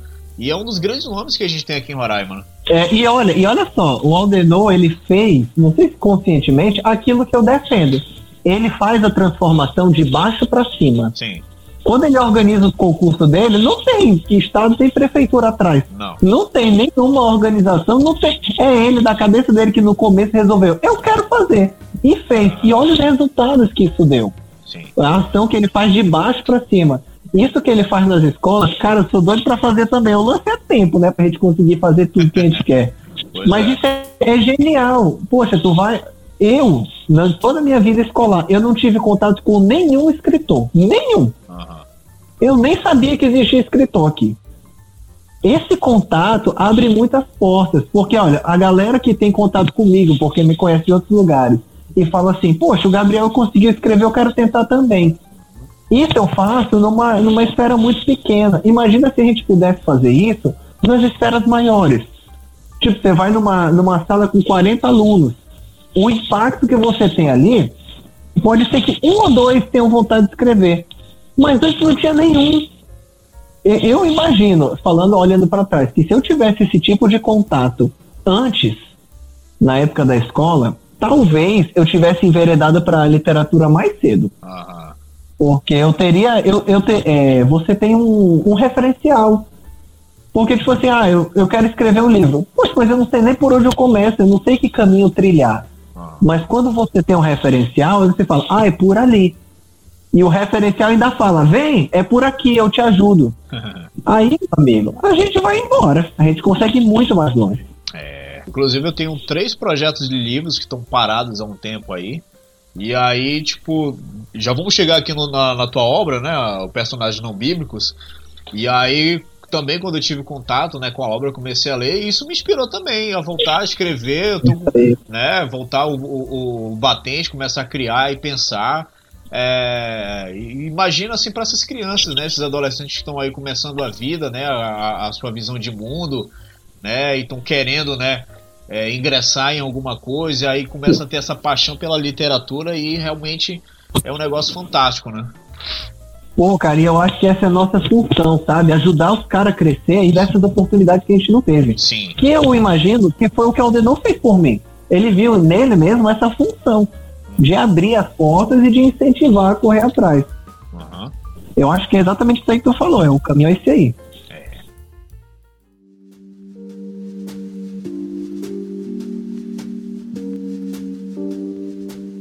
E aí, Gabriel, falando sobre teu, teu mais recente livro, né, lançado, Personagens Não Bíblicos e Suas Histórias, né? Eu faço uma analogia a ele como se fosse um spin-off bíblico, né? É, Boa. Porque assim, eu, eu, eu lembro, né, tipo, de filmes tipo o Rogue One, né, da, do Star Wars, Sim. né? Que uhum pegaram uma história ali de, a partir né, do, do, dos rebeldes que conseguiram os planos é para desativar e destruir a Estrela da Morte, aí criou um filme que fantástico, genial. E aí eu, eu, faço essa analogia com tua obra, né? Que conta histórias ali pelos bastidores, né? Das histórias bíblicas. E alguém ali, um vizinho, um amigo, um professor e tudo mais. Uhum. E aí, é, é, como é que foi essa inspiração para criar essa obra que para mim é grandiosa e é fantástica? Como é que foi essa, essa inspiração para essa obra? Bom, Tu viu aí que a gente falou que eu acredito que a literatura tem que ter um alcance amplo, né? Uhum. E assim, muito influenciado. E claro, eu tenho que ter um, um linguajar super informal, que é bem minha característica também. Eu uhum. gosto de escrever de forma, às vezes, quase é, é, descontraída demais. Eu gosto disso. E o, minha grande, o meu grande mestre na literatura que eu, assim, a minha influência descarada e eu faço questão de que ele seja, e se eu pudesse copiar, eu copiava mais, é Érico Veríssimo. Sim. E Érico Veríssimo eu considero o maior escritor da, do, da literatura brasileira. Uhum. Não porque ele era um grande mestre das palavras e das construções, como era, por exemplo, Machado de Assis. Uhum. Mas porque Érico Veríssimo, o que, o que tornou ele super popular é que ele fala da vida ele fala do nosso dia a dia. Você lê a história do cara, a história é um personagem comum, como e você, um cara que tem que se preocupar com o trabalho, que tem que se preocupar com problemas na família, que tem que lidar com o seu dia a dia, que tem que ir para o trânsito, que tem que fazer. A nossa vida é, é, é isso. Os personagens que são fantásticos, os heróis que realizam coisas, são legais de ler e de conhecer. E eu gosto dessa, das histórias dele também, porque elas me inspiram. Mas o que eu vi em Érico Veríssimo é que não são só essas histórias que inspiram. As nossas histórias, as histórias do nosso dia a dia, elas também inspiram. A nossa vida não é fantástica só quando coisas inacreditáveis acontecem. Quando as coisas do dia a dia acontecem, isso já é fantástico também. Foi isso que eu aprendi a ver com Érico Veríssimo. Sim. E eu faço que, e é, é, isso que eu gosto de imprimir em tudo que eu escrevo, sabe? Então, quando eu pensei é, em escrever esse livro, essa é uma das coisas que ficou mais clara para mim. O que acontece com esse livro foi o seguinte: eu, como eu te falei, eu comecei de forma despretensiosa e um pouco mais madura na literatura, porque eu queria ver onde isso ia dar. Depois de um tempo recebendo prêmios e vendo que aquilo ali era algo consolidado, Aí eu olhei para aquilo e falei assim: bom, agora é hora de criar vergonha na cara. Porque tá claro que eu, que eu tenho uma habilidade aqui e eu preciso fazer alguma coisa com isso. Então eu resolvi: eu vou escrever um livro. E aí eu pensei: sobre o que eu sei escrever? E eu me toquei que eu não sabia escrever nada. eu escrevia, escrevia, fazia publicações, conseguia prêmios, mas eu não sei de nada. Não sei como escreve, não sei o que fazer. E aí eu comecei a pensar nas coisas, então, em vez de eu pensar no que eu não sabia, eu pensei no que eu sabia. Eu conhecia muitas histórias da Bíblia. E junto disso, tinha essa ideia de Érico Veríssimo, né? De que o, a, a coisa mais fantástica que acontece é o nosso dia a dia, é a nossa vida cotidiana. E aí eu lembrei também que um amigo uma vez falou das histórias atrás das histórias né? Que a gente vê assim um grande personagem, às vezes não fictício, um personagem real, né? Uma grande pessoa, uma grande, mas qual é a história atrás desse cara, entendeu? Sim. E a gente hoje em dia com a popularização dos podcasts, que o podcast legal é disso, né? Que é, é algo mais descontraído. A gente vê muita gente falando da realidade deles, a gente entende a pessoa melhor, porque a gente conheceu a história por trás da história dele. E eu comecei a pensar nisso, rapaz, Assim como hoje, é, tudo bem. Olha, eu vou pensar, olha nós aqui em Roraima, Fábio, a gente está longe do centro de poder do Brasil. A gente está longe, as coisas acontecem lá e a gente fica sabendo aqui. A gente está longe, o Brasil, de certa forma, está longe do grande centro de poder do mundo, que é lá na Europa e lá nos Estados Unidos. A gente não está pertinho deles, não são nossos vizinhos. As coisas acontecem lá e a gente fica sabendo aqui. Mas isso, mais uma vez, não significa que a nossa história não vale a pena ser contada. Tem coisas interessantes. E aí eu apliquei essa mesma ideia para a Bíblia. A Bíblia tem as grandes histórias. Tem as histórias que são as maiores, que são as fantásticas, que são as que foram marcadas ali. Mas aí eu pensei, ah, mas eu sei que ali tem as histórias atrás das histórias. Essas histórias não estão reveladas na Bíblia, porque não, são, não era o propósito daquele livro contar isso. E nem eu sei o que aconteceu naquela época. Mas de uma coisa eu sei. Sempre existiu a pessoa que tem que trabalhar o dia todo e descansar em casa. Sempre existiu uma família Sempre existiu um homem e uma mulher que deram a luz a uma criança. Sempre existiu a criança que teve que lidar com os pais, com lidar com os irmãos, que teve que aprender coisas. Mesmo que não tivesse escola naquela época, se aprendia coisas, tinha que aprender de alguma forma. Eu sempre tive um homem que tem que lidar com um problema com seu chefe, uma mulher que tem que lidar com uma amiga que é invejosa. Eu sempre tive um, coisas assim que são parte da nossa realidade. E aí o que, que eu fiz? Ah, já sei. Eu vou contar a história do vizinho de José e Maria quando eles tiveram o Jesus como bebê. Eu vou contar a história desse vizinho. E como é para esse vizinho ver aquele casal ali do lado tendo esse filho. E aí eu comecei a colocar isso em todas as histórias que eu conseguia pensar. E aí eu fui aplicando, e foi justamente isso que você falou, os bastidores, né?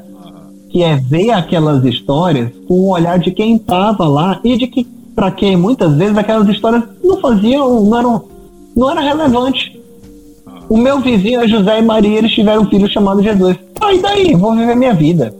Eu vou fazer o que eu preciso fazer, porque eu tenho um problema com o meu chefe, porque eu preciso trabalhar para ganhar dinheiro, porque eu tô com dívida, porque briguei com minha mulher, porque não sei o quê.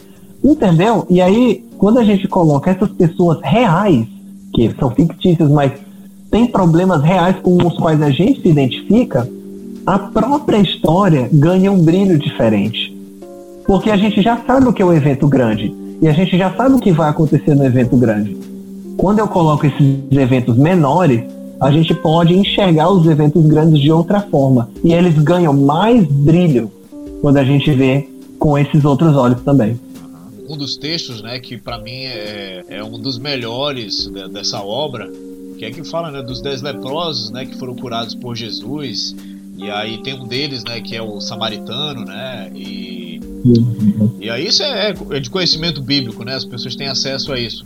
Só que às vezes, às vezes a gente passa a leitura, não, eram dez caras, um deles foi curado por Jesus, ah, os outros nove foram ao sacerdote, apenas um voltou para glorificar a Deus e tudo mais. E pronto, a gente já passa para o capítulo seguinte. Só que esse é. cara, ele tem uma história. Vai que ele teve, ele teve uma família, ele teve um rol de amigos dos quais ele teve que se separar por conta do, do, da doença que ele teve, né? Que é, ele era cerimonialmente impuro, né? Para o judaísmo. E aí ele é. teve que ficar afastado, isolado, né? E aí casando com o tempo de pandemia que a gente vive, né? De isolamento social e tudo mais.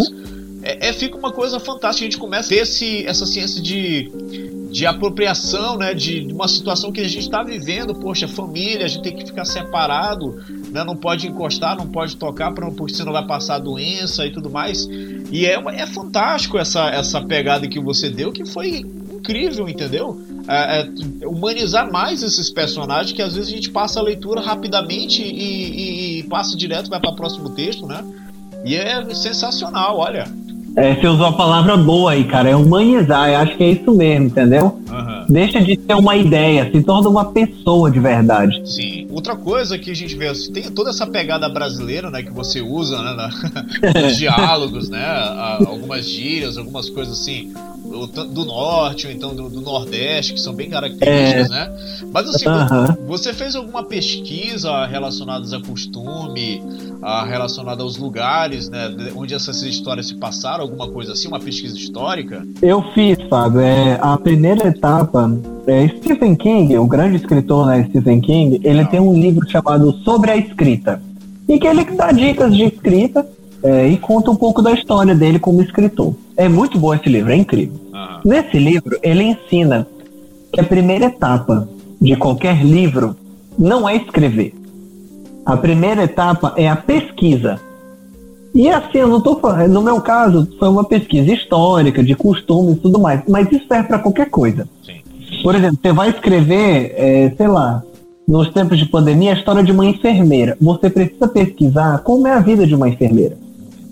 Como, essa, como é que é a vida é, dentro de um hospital? Como é a vida em um plantão? Não importa qual seja, o que, que você vai escrever, se, é, é, por mais que não seja acadêmico, a pesquisa ela é parte fundamental para que quando você coloque seus personagens naquelas situações, elas sejam verossímeis, elas façam sentido. Então, sim, eu pesquisei, acho que eu li bem uns sete livros sobre costumes da época, sobre geografia do lugar, sobre é, grupos sociais que existiam naquela época, como era, por exemplo, a situação da mulher naquela época, como era organizada a sociedade é, judaica, a sociedade romana, em que quem era o imperador na época, o que esse imperador fez ou deixou de fazer, como isso impactava o povo. Então, todas essas questões eu estudei sim. É, é, no, na introdução do livro, eu deixo bem claro né, que, embora o, o livro tenha pesquisa, né, ele tenha uhum. é, esse, essa abordagem mais. É, esse caráter verossímil, ele na verdade é, ele mistura as duas coisas, né? A ficção e o que é real. Então, eu, embora eu tenha feito essa pesquisa, aí você tem, como você falou, né? Um cara que fala oxente. Não, ninguém. Eu sei que, eu sei que ninguém falava oxente naquela época. Sim. Mas é porque essa expressão traduz o sentimento que eu quero é, que, é, é, mostrar naquele personagem pro povo brasileiro. Um brasileiro que lê, oxente, ah, ele já sabe, aquele cara ali tem, tem uma reação estranha, alguma coisa que ele viu, o que ele ouviu.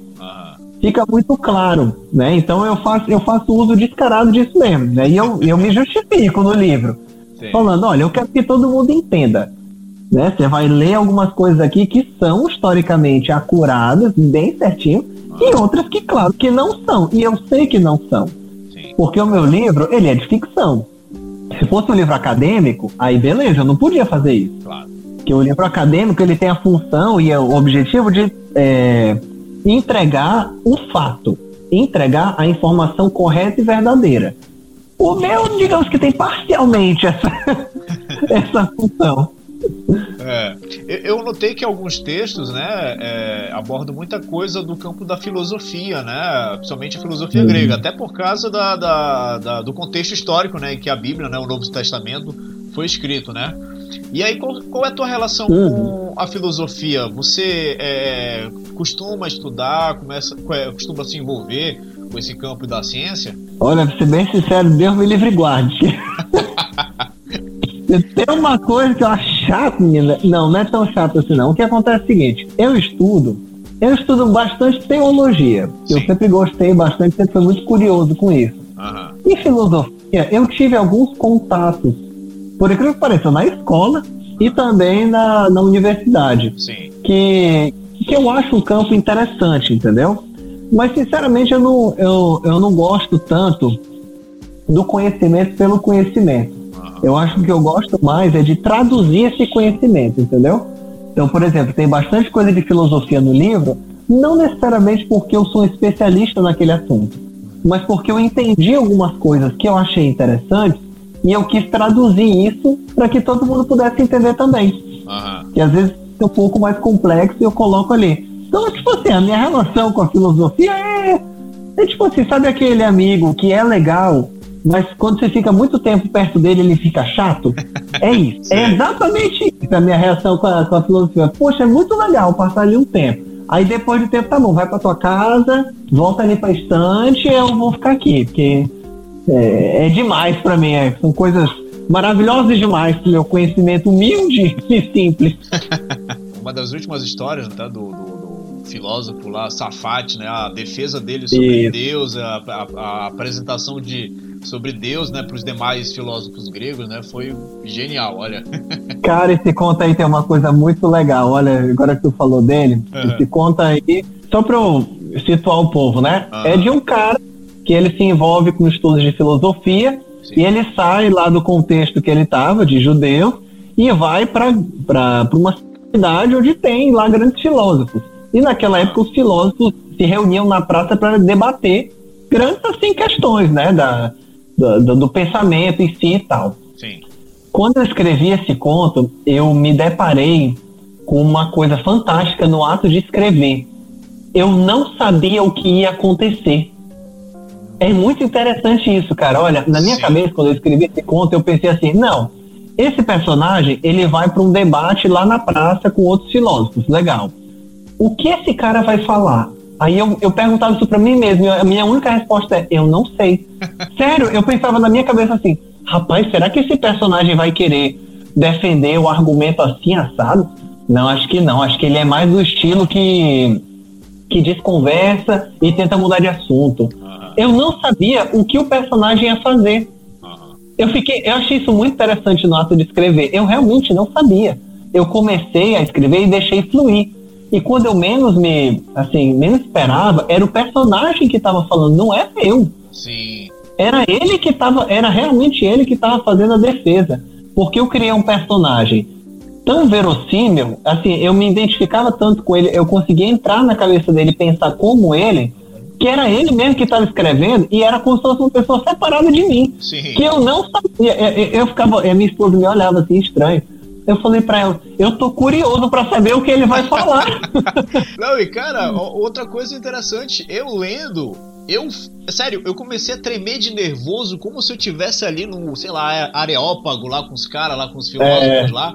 Eu meio que tremi como se eu tivesse ali fazendo a defesa e, tipo, morrendo por dentro, cara, o que, que esses caras vão dizer depois? Eles vão me quebrar aqui, sabe? E, é, então, assim, teve esse, esse senso de aproximação, né? De você se ver no personagem, você tá no lugar do personagem, você se envolver tanto com a, com a história que ali você a, a, fisicamente você começa a sentir as reações que ele sentiria na, na história, né?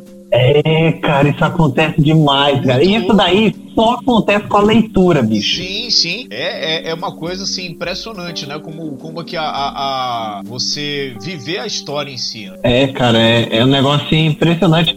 E, tipo assim, eu nunca tinha imaginado. E o pior é que eu já tinha lido isso no livro de Érico Veríssimo, que isso aconteceu com ele. Sim. Só que quando eu li isso, sério, quando eu li isso, eu falava, esse cara é exagerado. Como é que é ele que tá escrevendo e não sabe o que o personagem vai fazer?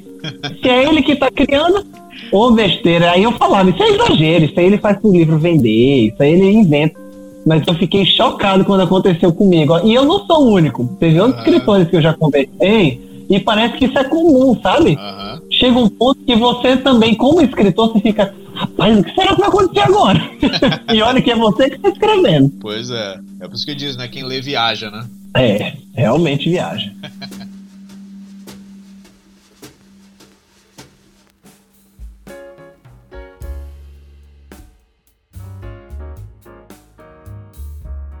Outra coisa, Gabriel, você, você é cristão, né? Uh, membro, de, membro da igreja presbiteriana, uma denominação histórica, né?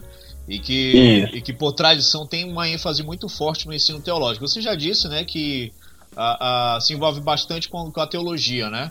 E você se aprofunda bastante no, no, nesse campo da, da, de estudos?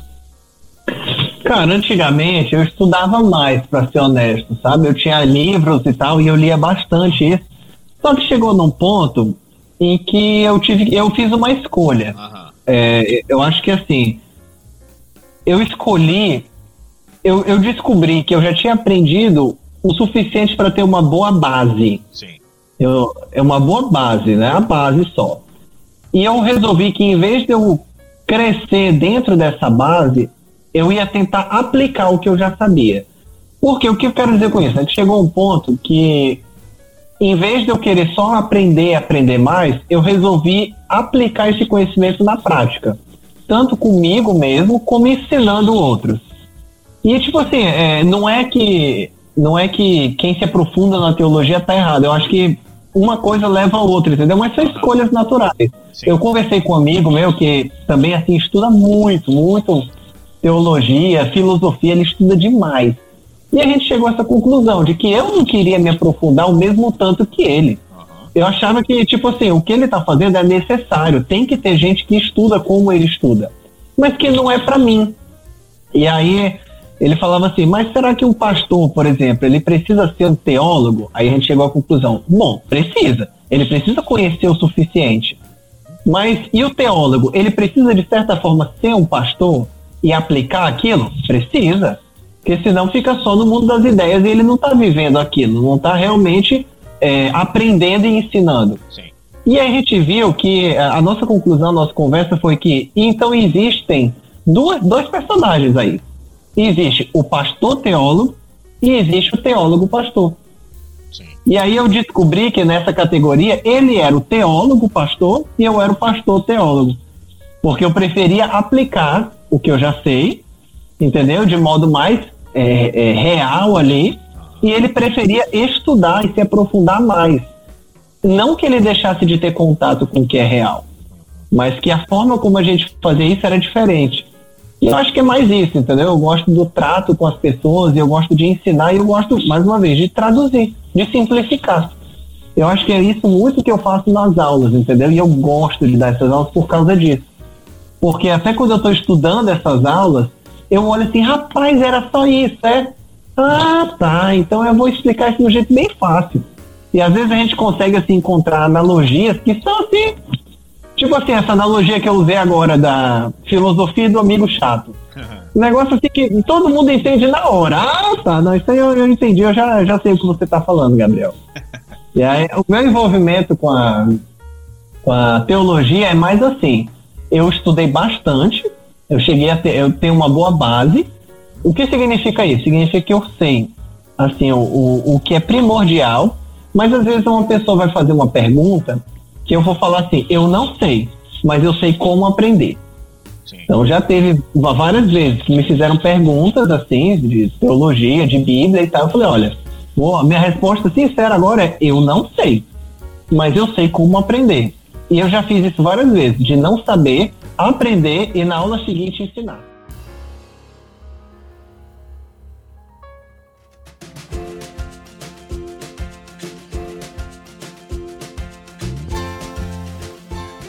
sobre teus novos projetos. O que, que tem preparado aí pra gente?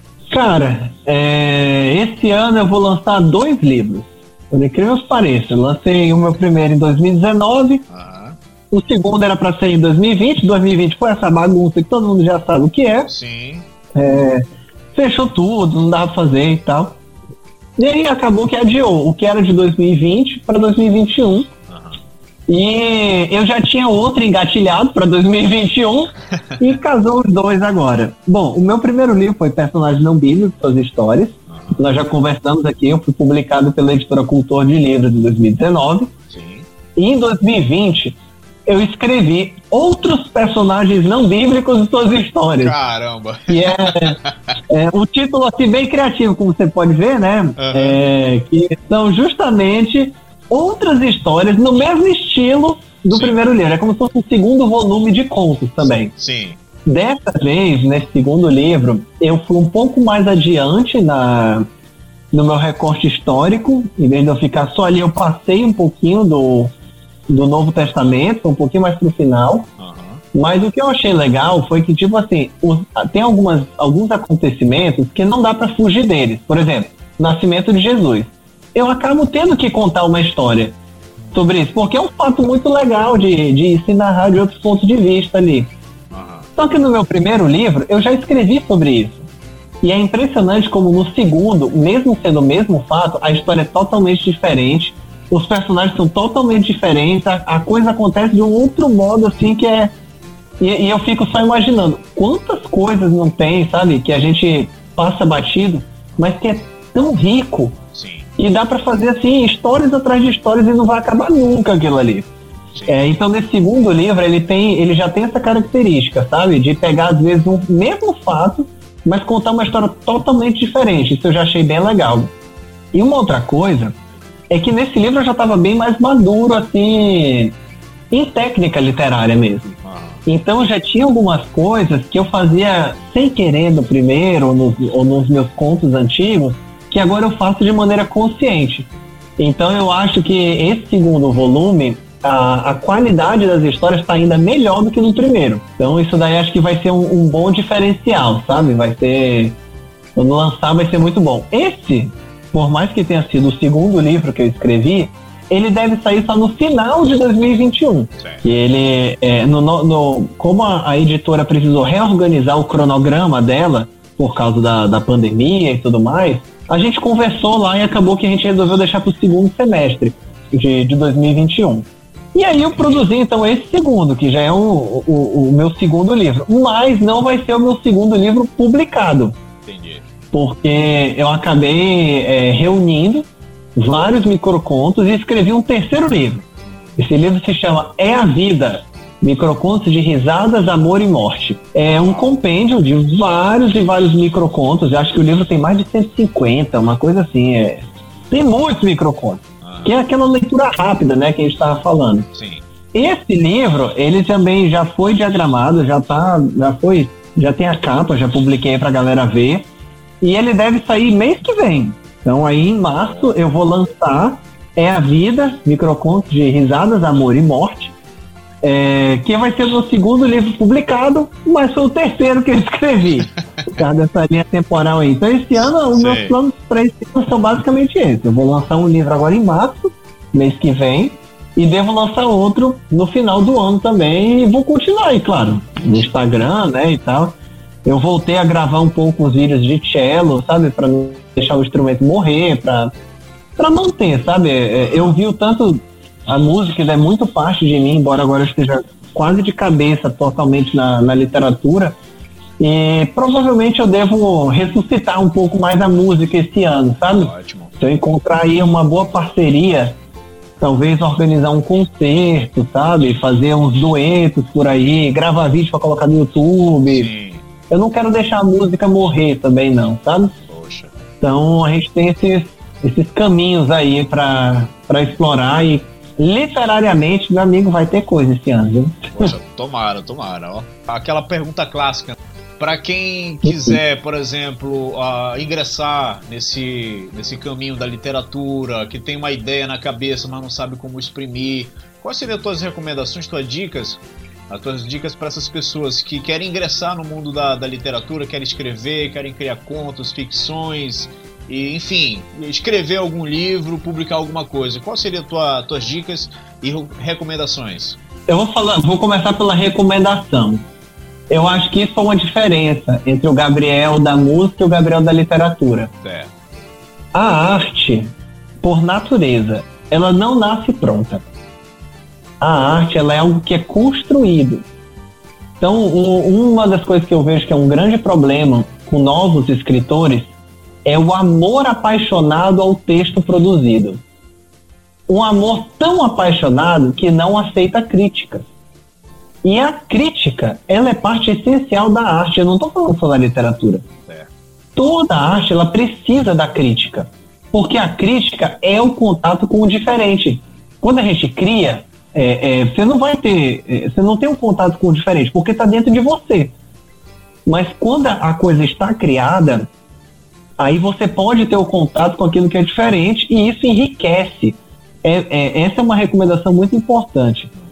É preciso aprender a ouvir críticas, claro, quando a crítica é bem estruturada, né? A crítica tem argumentos é, e aprender com elas. Isso daí é uma, é uma recomendação importante porque nenhum texto nasce pronto. Ninguém, ninguém vai escrever. Olha, Stephen King, que é o Stephen King, o cara escreve sei lá, cinco livros por ano. Sim. O cara é um monstro. Sim. Ele, ele mesmo, ele manda os livros dele para revisão. Ele manda os livros dele para comentários. Ele fala no livro dele, lá na, nesse livro sobre a escrita, que já teve histórias que ele escreveu que ele achou linda, maravilhosa.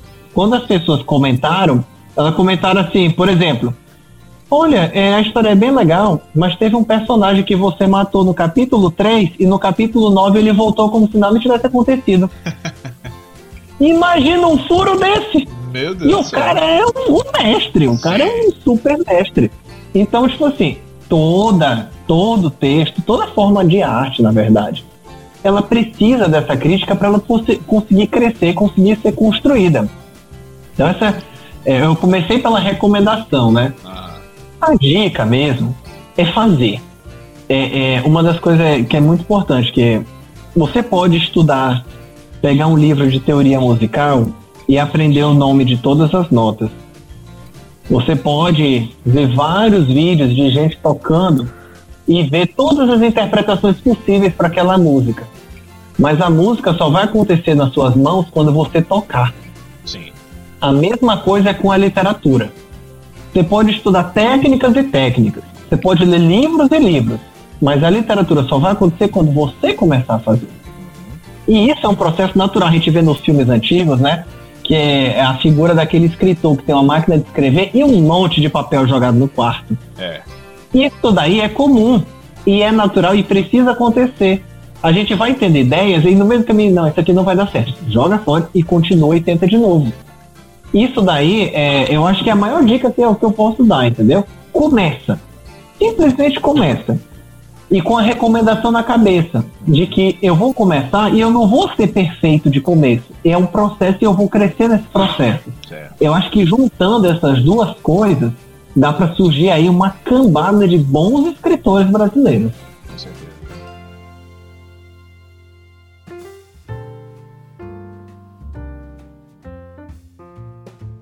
Bom, chegamos ao final de mais um episódio aqui no podcast. Gabriel, muito obrigado, né, por sua participação.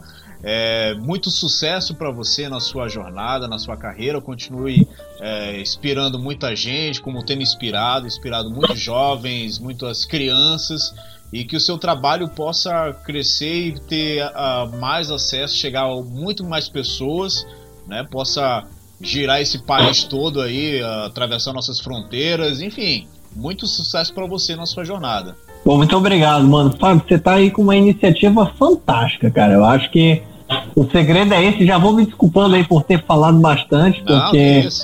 Não, Não, o problema é que, além de eu falar muito, você ainda trouxe um assunto que eu gosto. Aí eu, pô, né? Aí vai, vai embora a mesma coisa. É. Mas é, essa iniciativa eu penso que é, é justamente isso, né? A gente explorar o máximo possível e sair da superficialidade das coisas e mergulhar um pouco no que é mais profundo. Tá certo. Olha, já se sinta convidado, né, a gente discutir outros assuntos aí, é, quem sabe, né, dentro ou fora da, do campo das artes, da música, da literatura, enfim, até da, da tua área de relações internacionais. Seja sempre bem-vindo aqui ao nosso podcast. Tá certo, mano. Muito obrigado, muito obrigado a todo mundo que ouviu aí. Poxa, um prazer estar aqui e dividir essas histórias, essas aventuras aí. Poxa, legal. E se você gostou, não deixe de curtir, compartilhar em suas redes sociais. Deixa aqui nos comentários o que você achou da nossa conversa. E se quiser sugerir temas ou fazer alguma crítica, esteja à vontade. Muito obrigado a todos e até o próximo episódio. Valeu!